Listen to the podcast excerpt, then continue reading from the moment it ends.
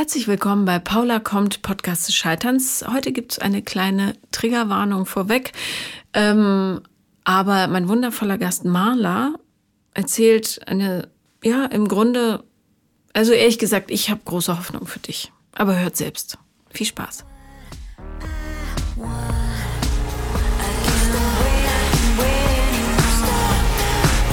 Herzlich willkommen, Marla. Schön, dass du da bist. Sehr vielen Dank, dass ich da sein darf. ähm, worüber wollen wir heute reden? Ähm, ja, also ich glaube, ich ähm, kann das Problem nicht auf eine konkrete Beziehung münzen. Mhm. Ähm, ja, weil, also ich glaube, es geht viel genereller letztendlich um Nähe und Vertrauen zulassen und im, um einen daraus resultierenden Kampf gegen sich selbst. Wie ist denn deine Beziehung zu dir selbst? Schwierig. ähm, ja, also ich arbeite dran. Ähm, es gab ja offenbar mal eine Zeit, wo der Kampf gegen dich selber richtig in vollem Gange war, oder? Ja. Also ich sehe es an deinen Armen, dass du sehr stark geritzt bist. Ja. Ja. Ähm, Was, äh, da bist du nicht die Einzige hier und auch draußen nicht. Ähm, aber es wäre natürlich interessant zu wissen, was, was dich so verletzt hat, dass du dich selber verletzt hast. Ja, ähm, also es ist ähm, aktuell so, also dass ähm, ich glaube, ich bin auf einem guten Weg, so. Mhm. Ähm, ich arbeite dran, aber es ist immer noch nicht alles tutti, so ja. bei weitem nicht. Ähm, aber ich glaube, ich würde sagen, ich habe so meine krassesten Zeiten habe ich hinter mir. Mhm. wann waren die krassesten Zeiten? Es ging eigentlich, es ging früh los. Also rein äußerlich ähm, als ich 12, 13 war. Mhm. Ähm, ja, und von da an kontinuierlich bergab und jedes Tief war nochmal ein Stück tiefer. Ähm, was, was, was war da los? Also was hast du gedacht, gefühlt, geglaubt? Ja, das ist, ich kann das so schwierig, schwer nur sagen, weil das ähm, schon recht lange her ist und dann so eins zum anderen kam und alles so schnell ging. Ähm, ich habe mit 12, 13 ungefähr halt angefangen, mich selbst zu verletzen. Deswegen sage ich äußerlich, weil irgendwas vorher war auch schon schief. Mhm. Ähm, ja, und dann ist es, hat sich das alles total verselbstständigt. Also, ähm, wobei, vielleicht sollte ich da anfangen. Ähm, mit 12, 13, mir war da relativ klar, ähm, dass ich nicht hetero bin, dass ich lesbisch bin. Mhm. Ähm, und aber das, das war so ein bisschen, das war eine Erklärung, die erfolgte eigentlich im Nachhinein. Also, und dann hatte ich damit so einen handfesten Grund und dann habe ich, damit konnte ich weitermachen, irgendwie mich mehr oder weniger zu zerstören. Weil du das abgelehnt hast. Ja. Und warum ist dein Umfeld so? Nein, gar nicht. Nee. Äh, hast du eine Erklärung gefunden, warum du das so schwierig fandst? Nein, bis heute eigentlich nicht. Mhm. Also ich bin in einem Umfeld aufgewachsen, wo das das Normalste der Welt ist. Ähm, ja, aber irgendwie ist es dann nochmal was anderes, das für mich selber zu akzeptieren. Wann, äh, wann erhältst du denn die für dich hochwertigste Anerkennung in deinem Leben? Also was ist für dich das größtmögliche Lob?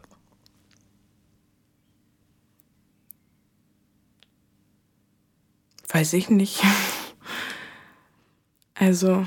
Na, ist es, wenn du jemandem hilfst, ich habe heute ein Grammatikproblem, wenn du jemandem hilfst oder ähm, ist es, wenn äh, du eine besondere Leistung nach Hause bringst oder, oder wenn du möglichst unsichtbar bist? Keine Ahnung.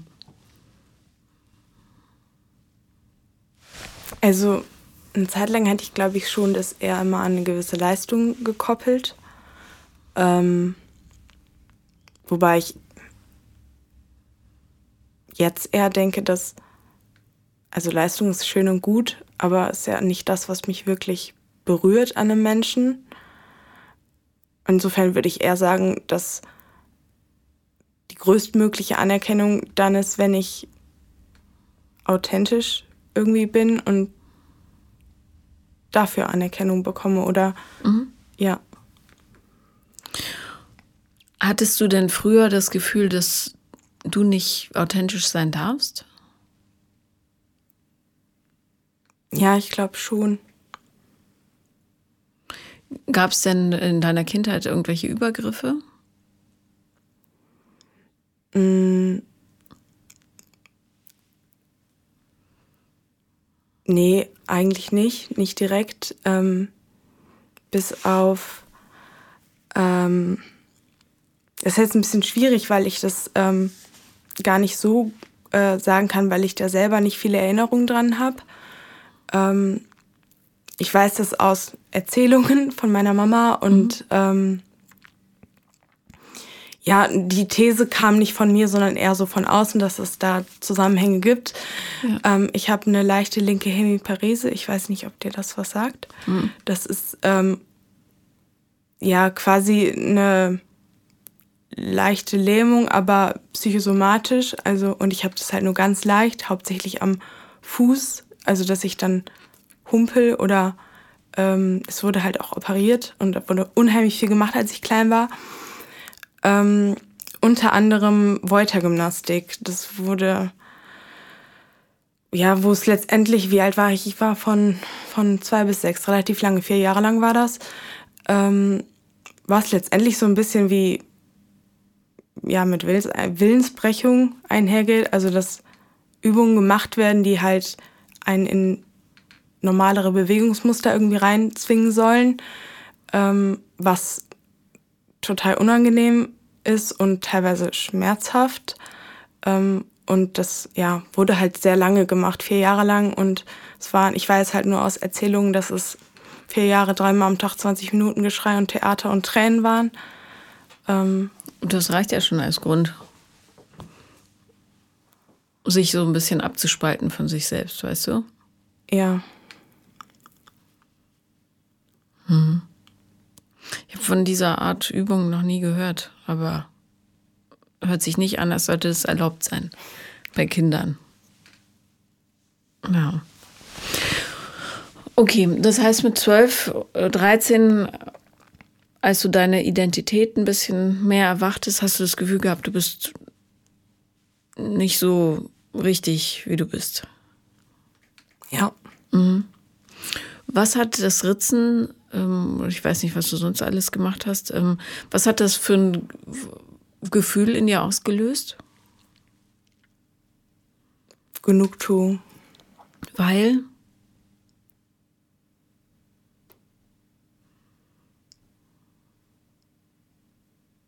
Ja, ich glaube, weil dahinter ähm,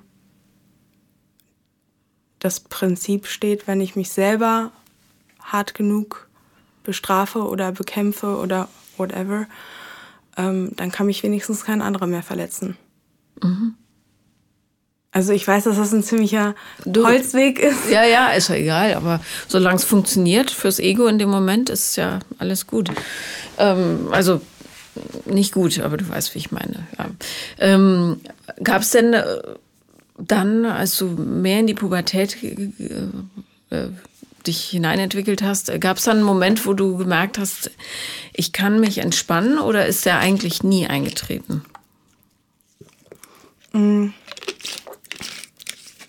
Der ist nie eingetreten, glaube ich, weil dann ich ähm, einfach immer drastischer geworden bin. So und mhm. Erzähl mal, inwiefern?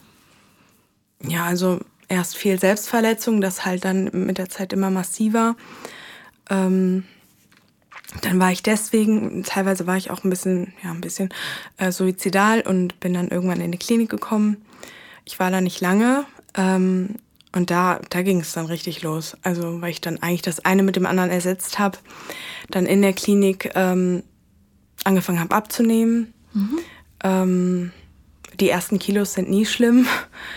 Ähm, aber das war schon eine fast bewusste Entscheidung, würde ich sagen. So, ich werde jetzt magersüchtig. Mhm.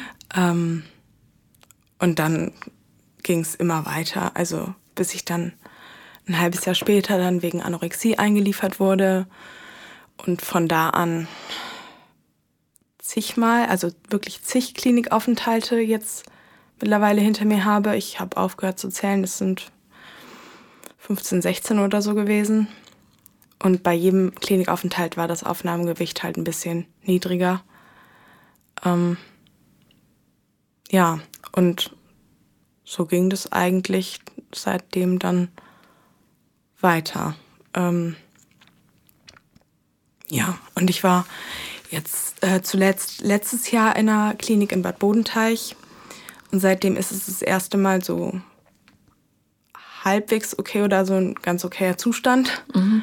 Ähm, ja, ich wohne seit, ähm, seit zwei Jahren in einer sozialen Einrichtung, also bei Via Anni für Menschen mit Essstörungen. Mhm.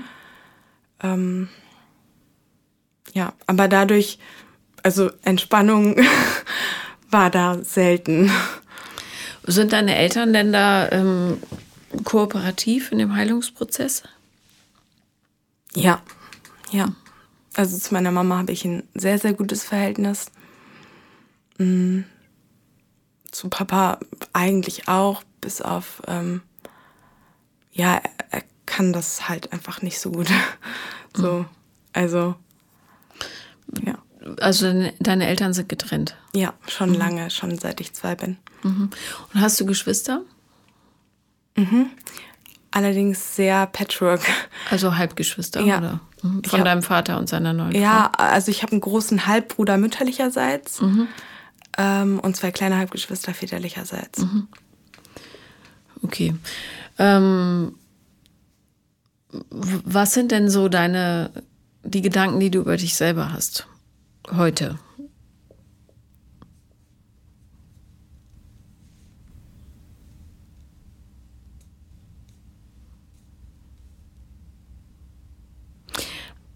Also, bist du eine liebenswerte Person? Oder hast du es verdient, geliebt zu werden? Oder eher nicht?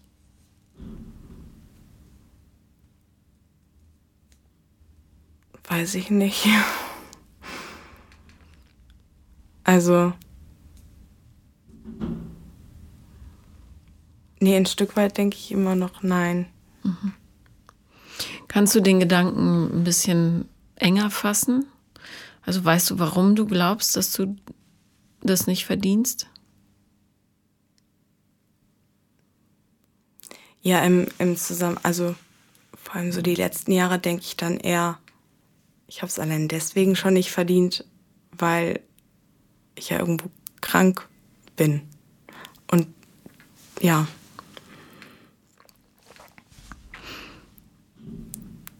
Und dass ich, also dann denke, das, das hält doch sowieso keiner aus.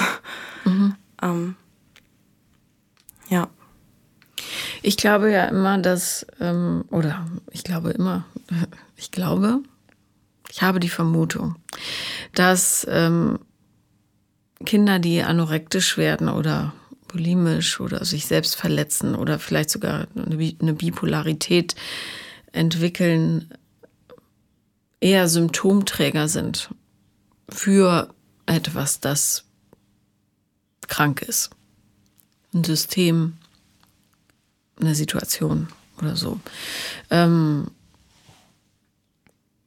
darum ist es für mich immer total, also ich kann das abgespalten sehen, ja. Du bist nicht krank. Irgendwas im System ist krank.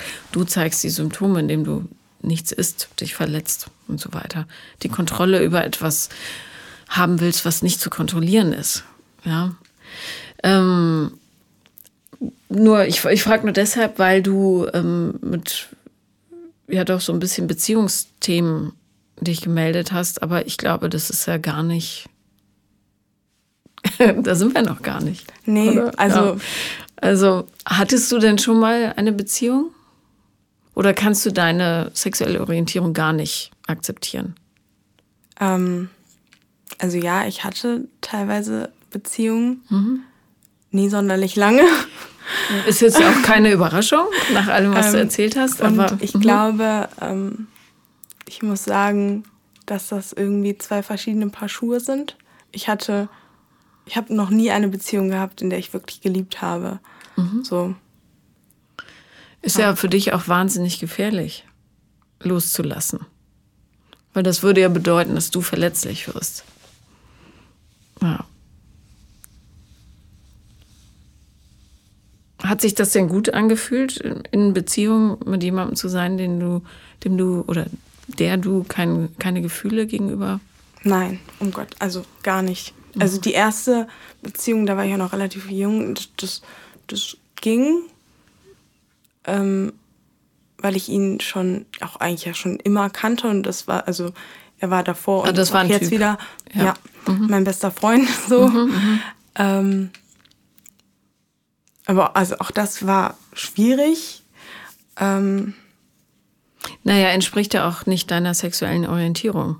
Ja. Warum? Also kein Wunder, dass es schwierig ist. ja. Mhm. Ähm, und ja, irgendwann habe ich ähm, auch teilweise mal Frauen gedatet und das war das erste Mal, wo ich so dachte, ach ja, das ist vielleicht, äh, das geht eher noch oder fühlt sich anders an oder in irgendeiner Weise noch irgendwie gut an, wobei auch das schwierig war. Mhm. Ähm, ähm, ja, und also ich war einmal in einer, vor drei, zwei Jahren in einer läng etwas längeren Beziehung, also ich glaube mit die längste. Wie ähm, lang ging die? drei, vier Monate. Mhm. Ähm, wobei das nochmal was anderes ist, weil da ähm, ziemlich viele schreckliche Dinge passiert sind so und ja. Und ich, also, also allein deswegen dann erstmal von allem Abstand genommen habe. Was für schreckliche Dinge? Mm.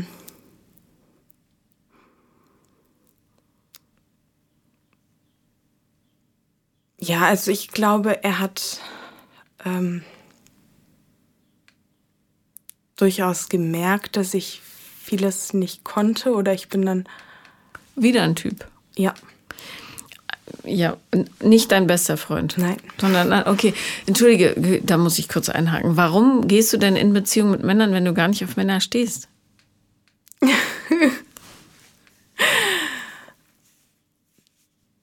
um mir selber was vorzumachen. Ja, aber warum, warum musst du dir das vormachen?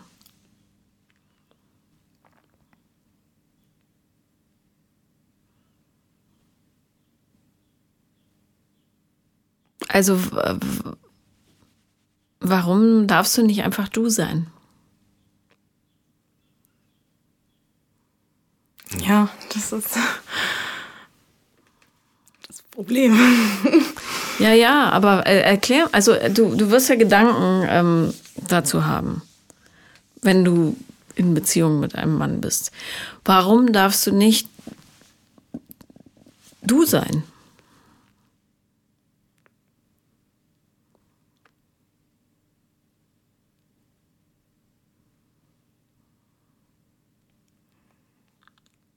Ja, weil in dem Moment, wenn ich irgendwas anderes versuche zu sein, so viel zum Thema authentisch, mhm.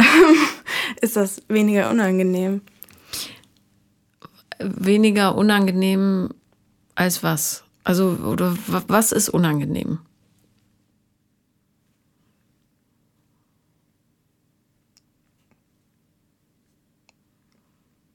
Ja, einfach ich zu sein. Aber warum bist du unangenehm? Ich lasse da jetzt nicht locker. Das will ich schon wissen. ähm.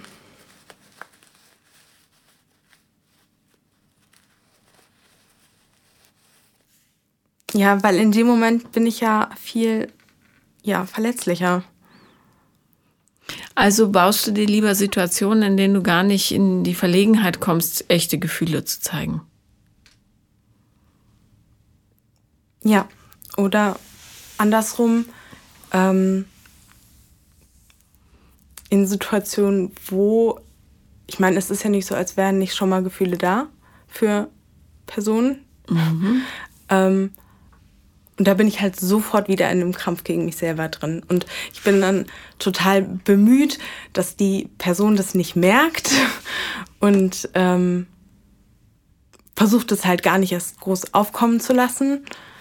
Und habe in der Vergangenheit dann halt eher ja, das sofort gegen mich selbst gerichtet. Indem du dann körperlich gegen dich selber wurdest. Ja. Okay, das heißt, äh, nur, dass ich es richtig verstehe, sobald du verletzlich wirst und aber mit dir selber in Kontakt kommst, musst du deinen Körper verletzen, damit es aufhört, dieser Zustand des Echtseins. Okay, das ist natürlich äh, haarsträubend, die Situation, weil es einfach gar nicht lebbar ist. Das heißt, du befindest dich jeden Tag in einem maximalen Kampf gegen dich selber. Mehr oder minder. Ja. Ja, bis oft. Also mittlerweile weiß ich, dass ich da raus will und dass es so einfach scheiße ist. Mhm. Ja, einfach scheiße ist äh, wahrscheinlich nicht stark genug, aber so, so ungefähr, ja. Ähm, was sagen denn die Therapeuten dazu? Du bist ja sicher, wenn du in einer sozialen Einrichtung wohnst, hast du ja wahrscheinlich noch mindestens Gruppentherapie oder Einzelgespräche ja. oder so, oder? Und was sagen die dazu?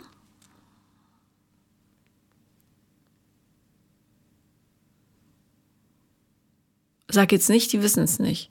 Nein, um Gottes Willen. Gut, weil Sonst würde ich ja nicht schon, ich habe schon Sachen kommen. gehört. Ähm, was sagen die dazu? Ist gar nicht so leicht, ähm, das so runterzubrechen, wenn man so mittendrin ist. Mhm. Ähm,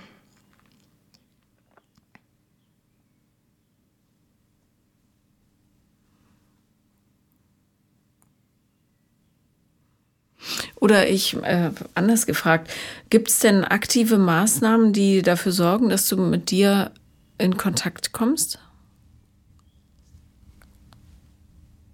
Körpertherapie, äh, Verhaltenstherapie, Gestalttherapie, Klangtherapie, was auch immer, keine Ahnung.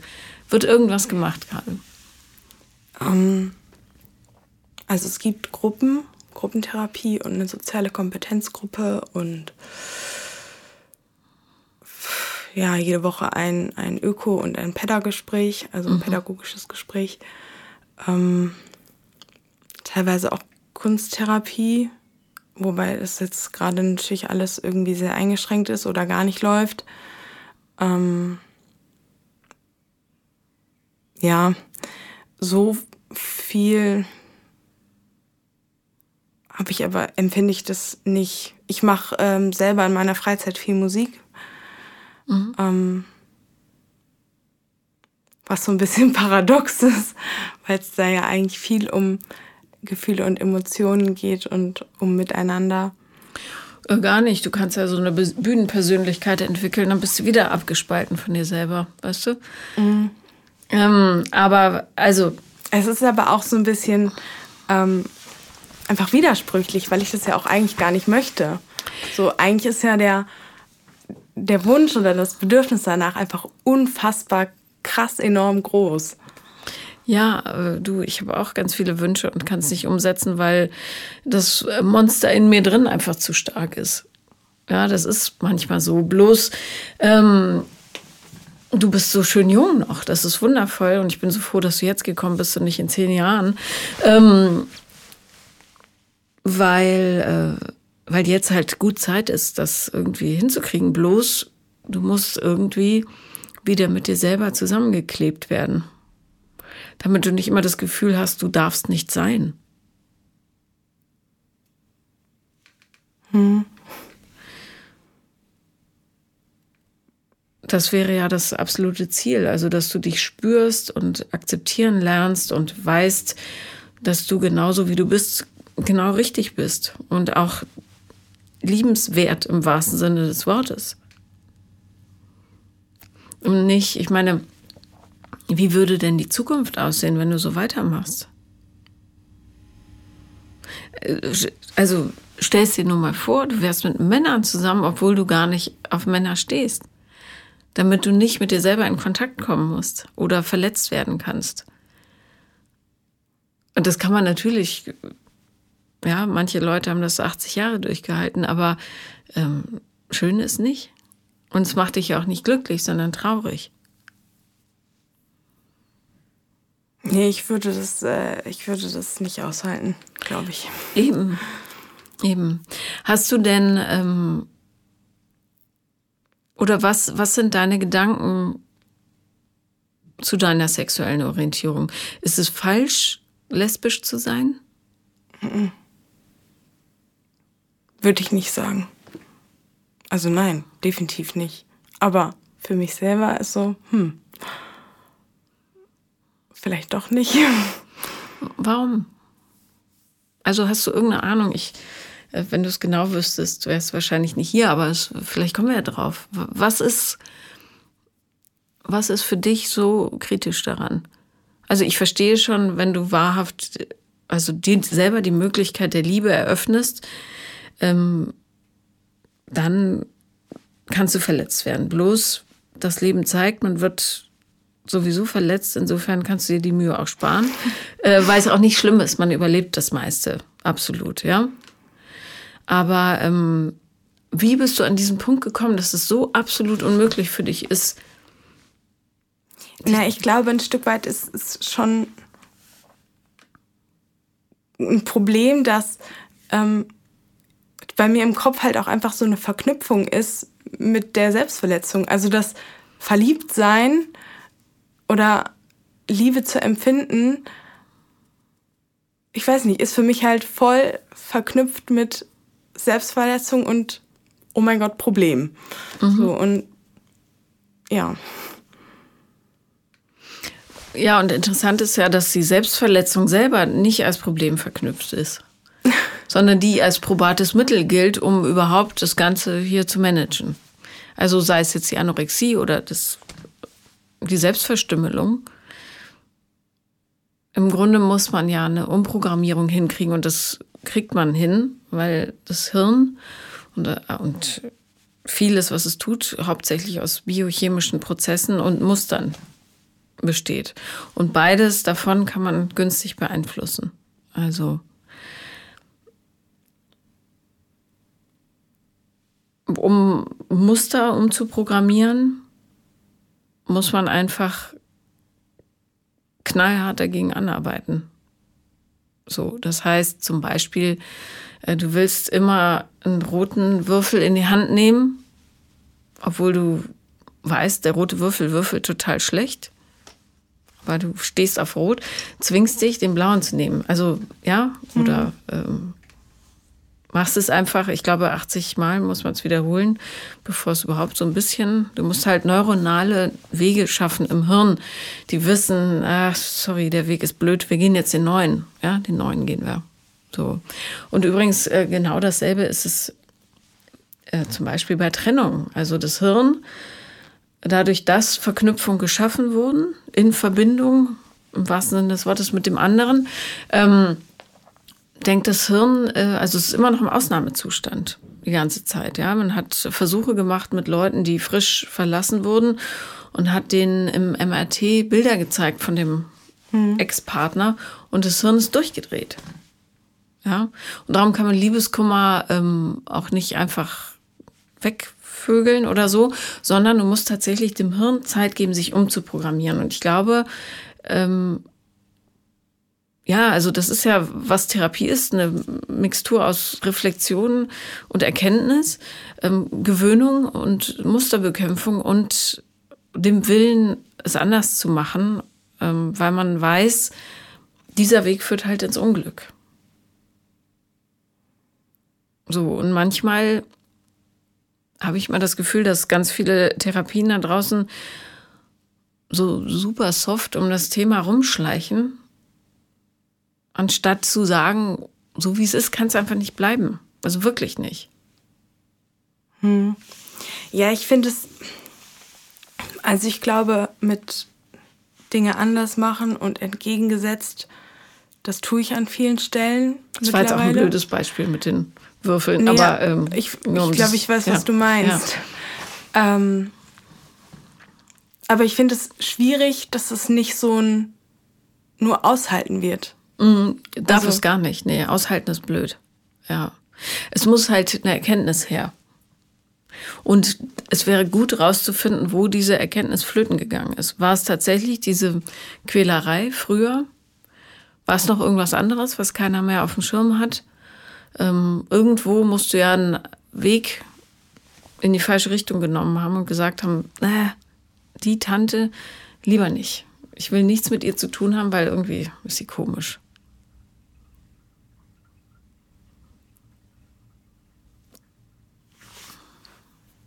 Ja. Also ich glaube, das wäre echt interessant herauszufinden. Wann ist es passiert? Ähm, und warum? Weil dann würde dir vielleicht auch noch mal klar, wie unverdient das ist, dass du dich selber so äh, behandelst. Ne? Und vor allem wie, also wie sehr also wie sehr dir das schadet. Nicht im Sinne von Narben oder, wobei gut, Anorexie ist jetzt auch kein, äh, nicht gefahrlos, ne, wie wir wissen. Äh, viele überleben das ja nicht. Ähm, aber das wäre, das wäre wirklich ein äh, interessanter Punkt. Wann, wann ist es passiert, diese Abspaltung? Mhm. Und Hast du denn dich schon mal, äh, nur um auf die Liebe zurückzukommen, hast du dich schon mal wirklich, wirklich verliebt? Ich glaube ja. Wieso glaubst du? Also bist nicht sicher? Nee, weil ich, also woher soll ich das denn auch wissen? also wenn ich das mir ja nie zugestehe, dann weiß ich ja nicht, also ich gehe da ja nie rein. Mhm. Ähm, und äh, was war das für eine Situation oder? Das war, ähm, wie alt war ich? 15, 16 ungefähr. Ähm, ich hatte gerade nach einem langen Klinikaufenthalt, ein halbes Jahr oder so, war ich in einer äh, anthroposophischen Klinik und habe danach die Schule gewechselt und bin auf eine Waldorfschule, was für mich absolut die beste Entscheidung war überhaupt, weil mir das unglaublich gut getan hat. Ähm, ja, und dann habe ich ähm, irgendwann halt Freunde gefunden und so weiter und so fort. Und habe mich, ich glaube, wirklich sehr in meine beste Freundin verliebt. Mhm. Ähm, ja, und ich weiß bis heute nicht, ob sie das weiß. So, ich habe das immer sehr gut versteckt, so einfach aus weil ich unglaubliche Angst hatte, sie zu verlieren. Und mhm. deswegen halt eher, auch wenn ich nie das bekommen habe, was ich mir gewünscht habe, dachte ich halt so, egal, besser so, dass, damit ich das, was ich irgendwie habe, an die Freundschaft, damit ich das irgendwie halten kann. Mhm, mh. Ja, und das war ich, ja doch eigentlich schon ein sehr eindrücklicher Punkt, weil ich war zu dem Zeitpunkt erstmal in einem ganz guten Zustand. Also es war mal gerade so eine Phase, wo ich so mal so ganz kurz äh, am Normalgewicht gekratzt bin ähm, und halt dann aber ziemlich schnell gesagt habe, so, nee, bis hierhin und nicht weiter und ich ruder jetzt zurück. Und das ist relativ einfach, wenn man nur ein Hungergefühl im Bauch hat, da ist da kein Platz mehr für Schmetterlinge oder ähnliches. Das heißt, du konntest mit dem Hungergefühl aktiv alle anderen Gefühle zur Seite drängen. Ja. Mhm.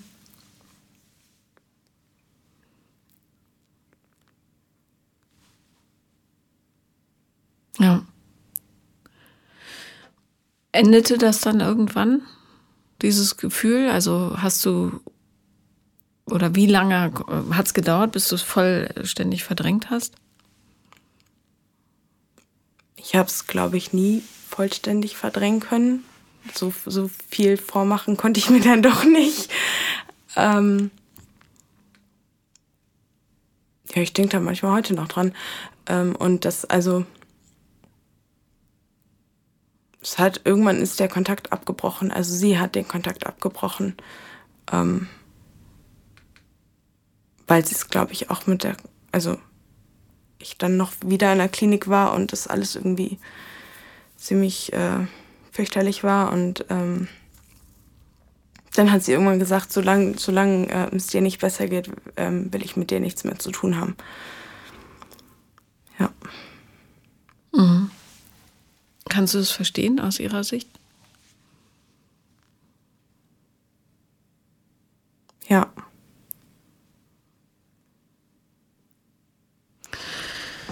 Ja, tut weh, sowas, ne?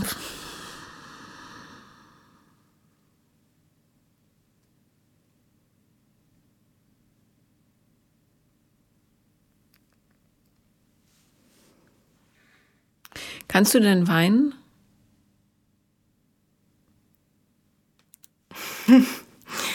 nee, nicht so wirklich. Manchmal würde ich ehrlich gesagt gerne sogar. ähm, ja, aber nee, wirklich kann ich eigentlich nicht so wirklich. Nicht mal um dich selber? Nee, das schon mal gar nicht. mhm.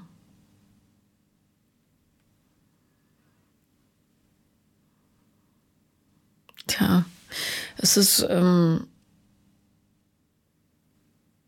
es ist immer so schwierig, von außen Selbstliebe zu erklären oder, oder die, die Selbstwertschätzung, warum das so wahnsinnig wichtig ist und im Grunde der Nährboden für alles, was darauf wachsen kann. Ähm, weil du dich ja schon ja, so, also nicht nur in Taten, sondern auch in Worten extrem vernachlässigst einfach.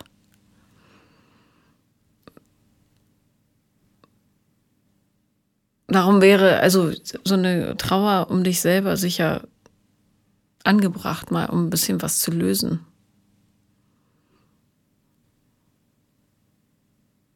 Vielleicht um ein bisschen Weichheit herzustellen, weißt du?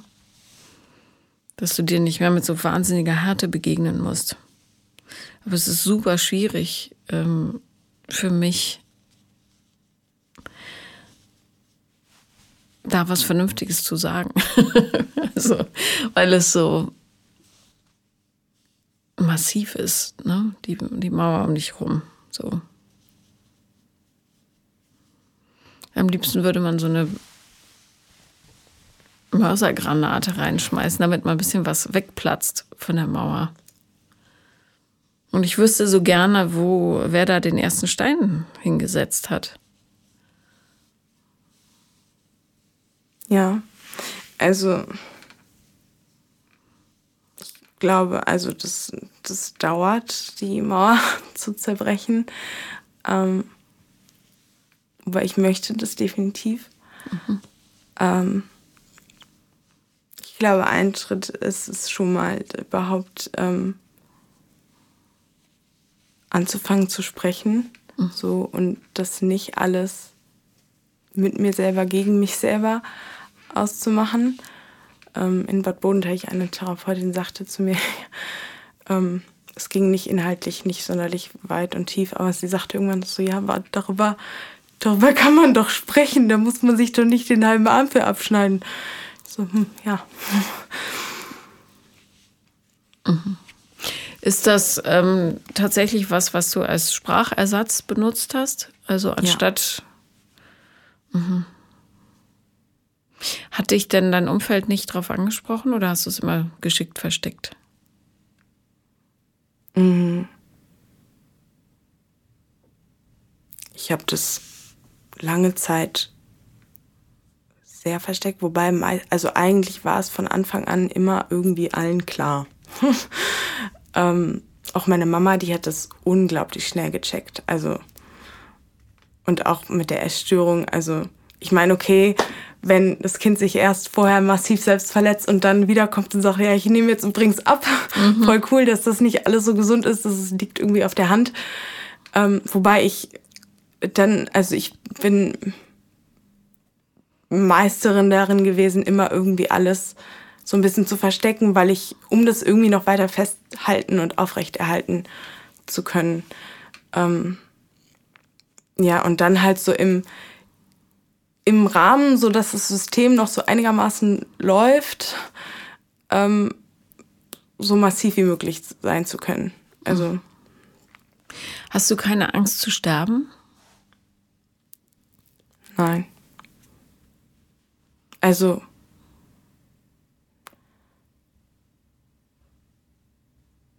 Doch. Ich glaube mittlerweile schon. Hm. Ähm, weil ich, wie gesagt, glaube ich, ein Stück weit Abstand zu ähm, diesen destruktiven Verhaltensweisen habe. Es ist gerade, ähm, weiß nicht, ob ich das sagen darf, es ist gerade alles ein bisschen heftig, ähm, weil zu Hause geht gerade alles drunter und drüber umso mehr freue ich mich gerade hier zu sein und mal an einem anderen Ort zu sein. Mhm. Ähm, wir hatten bei uns in der WG einen Suizid vor zwei Wochen mhm. und das holt einfach nochmal unglaublich viel hoch so und vor einem Jahr war ich an einem ähnlichen Punkt und deswegen auch nochmal zur Krisenintervention in der Psychiatrie und wo ich aber eigentlich denke, nein, ich bin an einem anderen Standpunkt jetzt, ein Jahr später. Nach allem, was du erzählt hast, bin ich auch ziemlich sicher, dass es sehr viele Menschen gibt, die dich sehr, sehr lieben. Wenn du jetzt noch dazugehören würdest, wäre das phänomenal.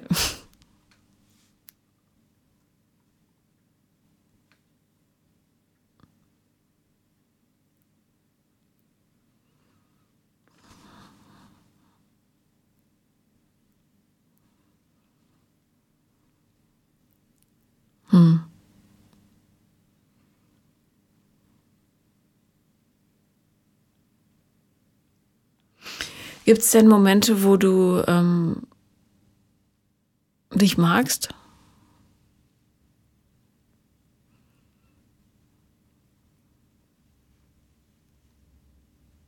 Mhm.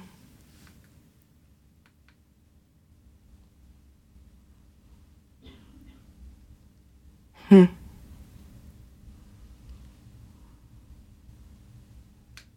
Vielleicht so ganz kurz, bevor dann ich dann drüber nachdenke und das wieder drehe. Wie, wo drehst du es dann hin?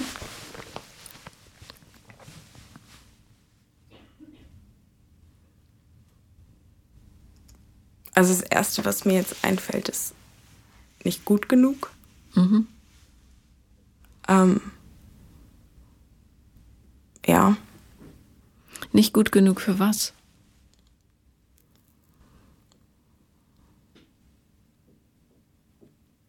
Tja. Also wer setzt da, also wessen Maßstab musst du da erreichen? Was ist gut genug?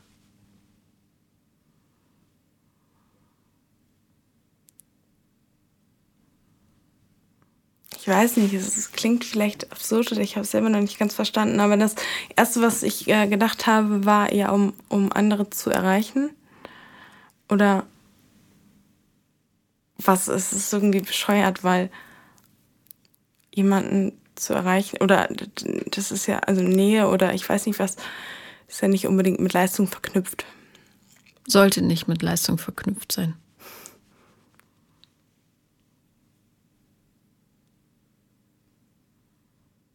Also zum Beispiel, ähm, ich glaube, Momente, wo ich mich dann zumindest kurz ähm, mag, ist beim Musik machen, mhm. wenn ich singe oder am Klavier, weil sich auch das irgendwie traurigerweise gedreht hat. Also ich habe früher, als ich klein war, so, ich habe sehr früh angefangen, Klavier zu spielen mit fünf. Ähm, so mit zehn oder so, ich habe teilweise vier Stunden am Tag geübt und es war so teilweise morgens vor der Schule, morgens um sechs, schon eine Stunde. Wie schön. Da haben sich bestimmt alle gefreut. Nee, aber toll. Also, wir, hatten, also. wir hatten so eine Übekabine. Das war so ein schalldichter Raum im Wohnzimmer quasi. Ach, super. Das heißt, man konnte, ja, meine okay. Mama ist äh, Posaunistin, die hat das auch äh, gebraucht. Mhm. Ja. Ähm, und mir war das so egal. Mir war das so egal, was die anderen denken.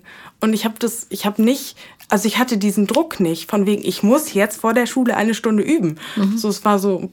Es hat dir einfach Freude gemacht. Ja, und ich, weil ich gemerkt habe, ich habe einfach bessere Laune danach. Ja.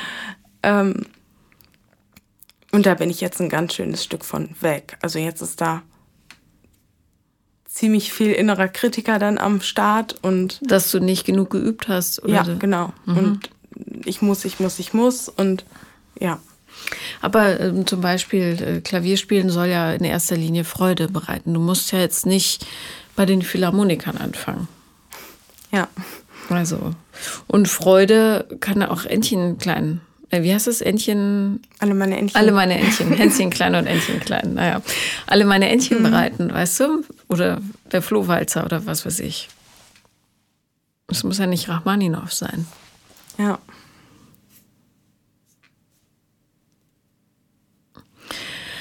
Ähm, was, äh, wo taucht denn dieser Kritiker noch auf? Bei allem, was du tust? Ja. Okay. Mhm. Hast du das Gefühl, du musst irgendwas erreichen? Musst du so gut werden wie deine Mutter oder willst du, dass dein Vater endlich stolz auf dich ist oder was ist es? Nee, ich glaube eigentlich nicht. So, und auch dieses Ding von wegen, ich muss das und das erreichen, muss das und das sein. Das ist mittlerweile eigentlich auch nicht mehr so krass. Also, ich werde nicht Musik studieren, der Zug ist abgefahren. Ähm, will ich auch eigentlich gar nicht mehr. Also A, die Züge, die kann man auch noch anhalten, ja.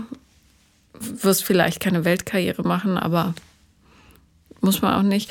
Ähm, ich würde nie sagen, der Zug ist abgefahren, schon gar nicht, wenn man Anfang 20 ist.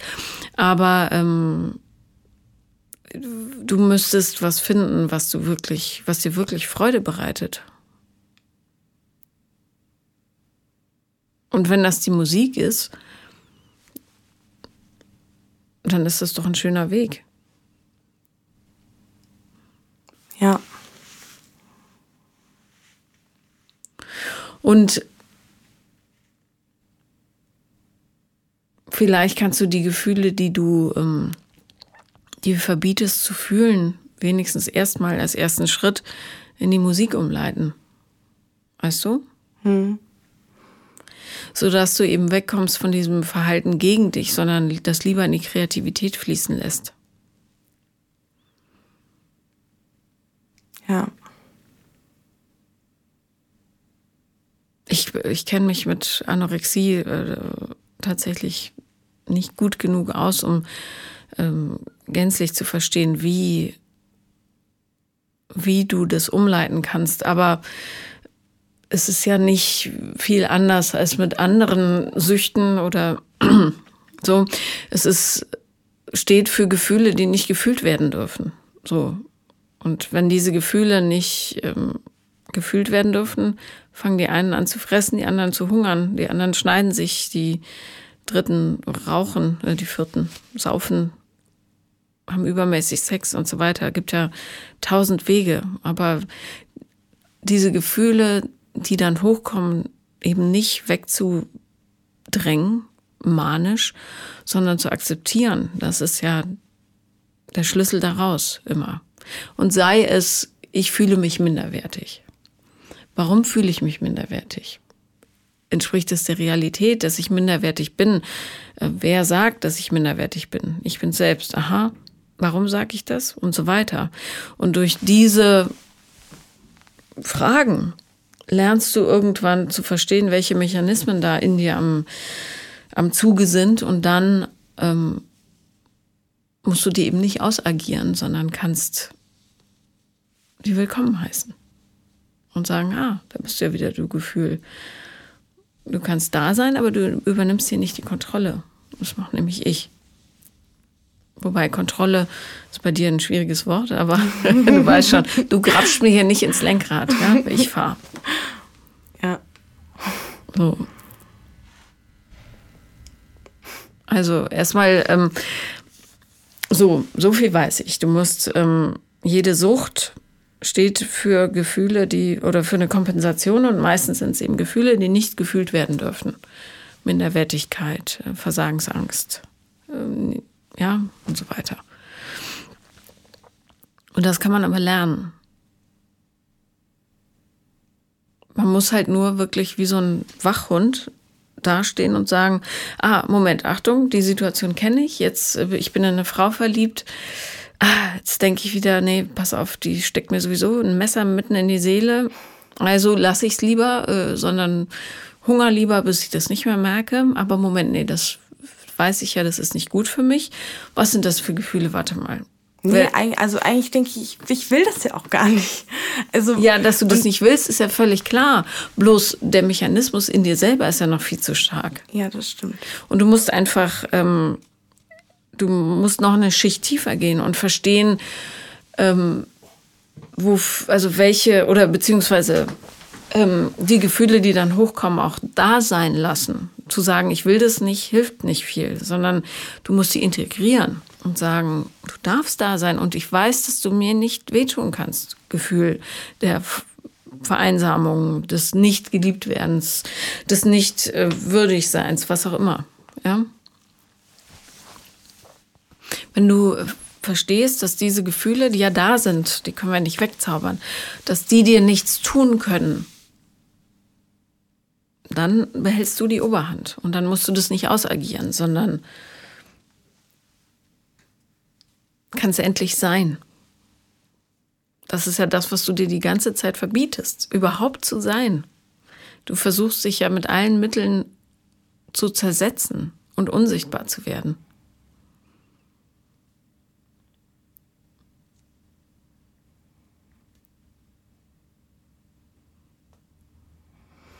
Ja, I see. Also, nee, da bin ich so ganz noch nicht. Also, ich weiß, wie gesagt, ich will das nicht mehr und ich denke mir, jo, mit einem BMI von 10 oder 11 oder 33 Kilo ist es auch nicht besser. So. Was wiegst du jetzt gerade? Ähm, 50, zwischen 50 und 51. Und wie groß bist du?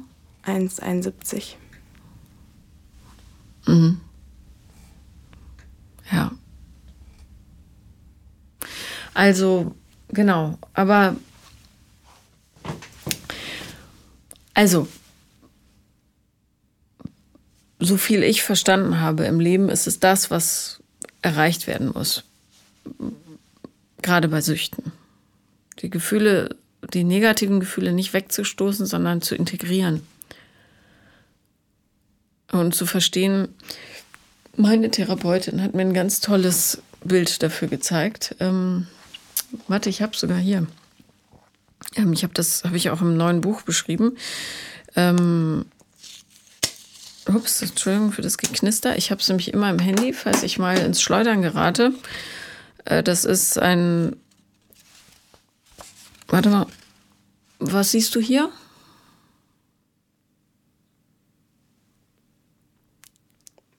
Weiß ich gerade nicht. Okay, es ist sehr einfach gezeichnet. Es ist eine, ein Hase oder eine Ente genau, oder es jemand, ist, je nachdem, wie man es dreht. Genau, es ist ein Hase oder eine Ente, je nachdem, wie man es dreht. Äh, ein sogenanntes Kippbild. Und ich habe ja auch, äh, ich, ja, wie jeder äh, fühlende Mensch, habe auch ich äh, so meine Baustellen. Und der Weg ist ja auch nicht also hier ist wirklich der Weg das Ziel quasi. Ähm, also das wird, es gilt zu lernen, damit umzugehen, ja, mit den ganzen Baustellen. So. Und meine Baustelle ist zum Beispiel, dass ich gewisse Teile von mir immer noch nicht so ganz akzeptiere. Das ist ein Gefühl, was du vielleicht kennst. Und ähm, dann hat sie mir gesagt, guck mal äh, auf dieses Bild. Ja, wenn du so drauf schaust, siehst du eine Ente. Wenn du so drauf schaust, siehst du einen Hasen. Die Gefühle, die ich, also die Teile von mir, die ich ablehne, sind die Ente. Die sind aber trotzdem, also ich kann dann ähm, das Bild drehen und sagen, ah ja, warte mal, ich bin ja eigentlich der Hase. Die Ente ist aber ein Teil von mir. Und das ist aber okay, weil die kann mir gar nichts tun, diese Ente. Ja, ich muss sie nicht rausschaffen, weil die ist ja ein Teil von mir. Hm? Hm. So. Und ähm, das hilft mir total in solchen Momenten, wo ich so mit mir selber struggle, äh, zu verstehen, dass ich nichts von mir ablehnen muss, weil mir keine Gefahr von dieser Seite droht, sondern das ist, äh, ich kann die Ente durchaus akzeptieren, dass sie da ist und trotzdem wissen, dass ich der Hase bin. Weißt du? Ja. Aber ist natürlich auch noch ein Stück dazwischen, zwischen ablehnen oder nicht ablehnen und also das wirklich zu fühlen. Ja, üben, üben, üben. also ich habe irgendwann mal gedacht, das ist auch so ein richtig bescheuerter Satz, von wegen, also dass ich oft ähm, versuche, Sachen gar nicht zu denken. Mhm. Also geschweige denn von wegen aus, äh, geschweige denn auszusprechen, ähm, eigentlich am besten auch nicht aufschreiben, weil dann wird das ja mehr Realität. Und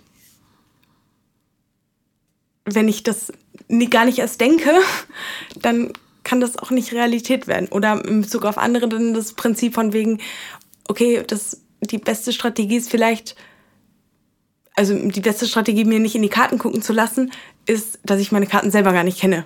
Mhm. Und wie gut funktioniert das so? Das funktioniert nicht. Nee, genau. Und wenn, wenn was nicht funktioniert, dann kann man es auch lassen.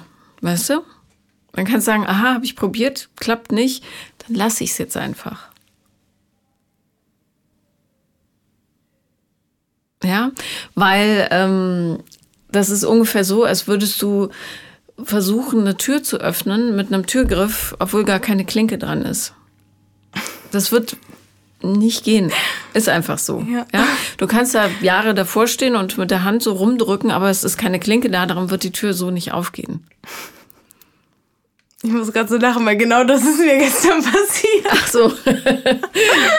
ich ja. wollte, kurz bevor ich los musste in den Zug nach Berlin, stand ich in meinem Zimmer und hatte noch irgendwas eingepackt und meine Zimmertür ist zugefallen und ich wollte die aufmachen und hatte die Türklinke in der Hand und kam aus meinem Zimmer nicht mehr raus. Ja, siehst du, wenn das kein Zufall ist. Ja. Ja. Also darum, wenn du Strategien ausprobiert hast, wie das, äh, dann ähm, versuch neue Strategien, die möglicherweise dann funktionieren. Zum Beispiel, äh, nur so ein ganz lockerer Vorschlag, äh, Gefühle zu zeigen, Verletzlichkeit zu zeigen.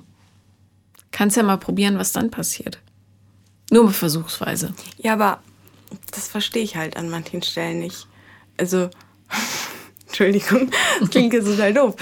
Aber ähm, Okay, an dem Beispiel meine damalige beste Freundin. Ja. Ich wäre doch schön blöd gewesen, wenn ich das geäußert hätte. Weil dann hätte ich sie gegebenenfalls verloren. Ja, aber du wärst authentisch mit dir selbst gewesen.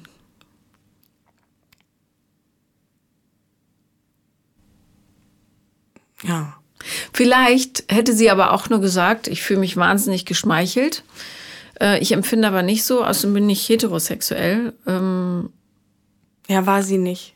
Ist sie nicht. Deswegen, also, und in dem Moment, wo ich das raus rausgefunden habe, war natürlich bei mir im Kopf Karussell nochmal okay, um ja. ein Vielfaches angestoßen. Du, äh, vielleicht hätte sie sogar gesagt, ich bin so froh, dass du es endlich sagst. Ich hätte mich nie getraut, weil ich unsere Freundschaft nicht riskieren wollte.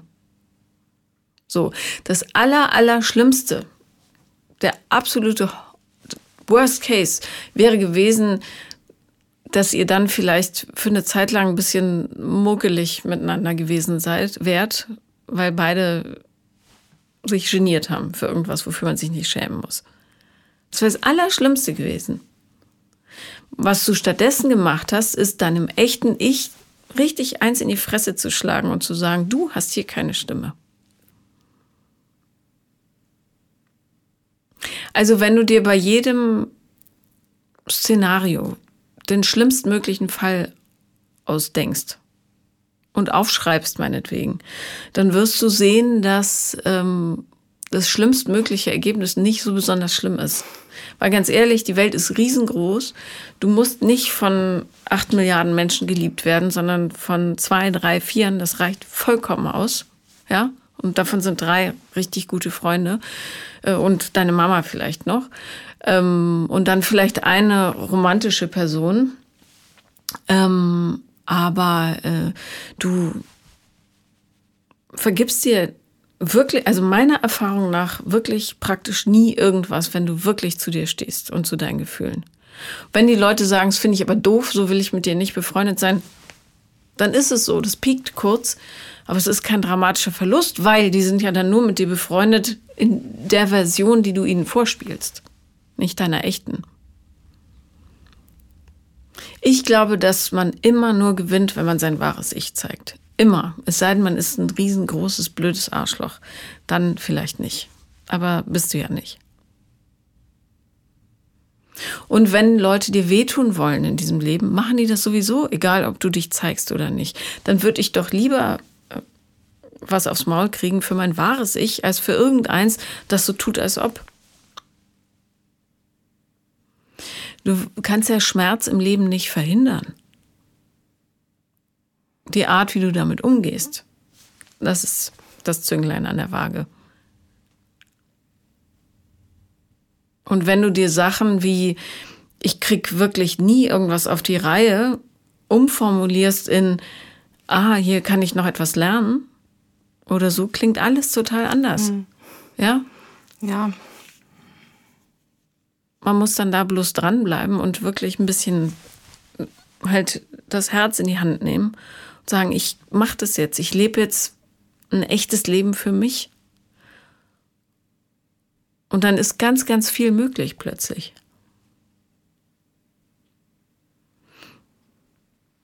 Bei den ersten zwei, drei, vier Malen kommt dir das komisch vor und du denkst, Gott, bin ich peinlich, dass ich sowas sage. Aber irgendwann äh, fällt es dir leicht und du kannst gar nicht mehr anders. Glaub mir, ich habe das schon gemacht. Ja,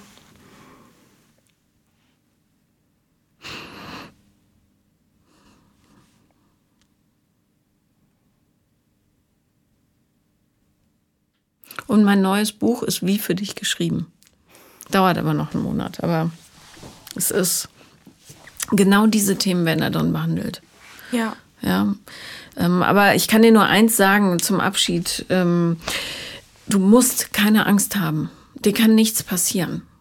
Nichts, was so schlimm wäre, dass es nicht weitergeht. Das kann ich dir versprechen. Weil ich habe bis zum Hals in der Kacke gesteckt als Kind. Und ich habe es auch rausgeschafft. Man muss da so manchmal so ein bisschen sportlichen Ehrgeiz dem Leben gegenüber entwickeln. Ja. Und du bist toll und du bist liebenswert und das ist das ganze Leben vor dir und man kann was richtig Schönes draus machen. Und das schaffst du. Ja.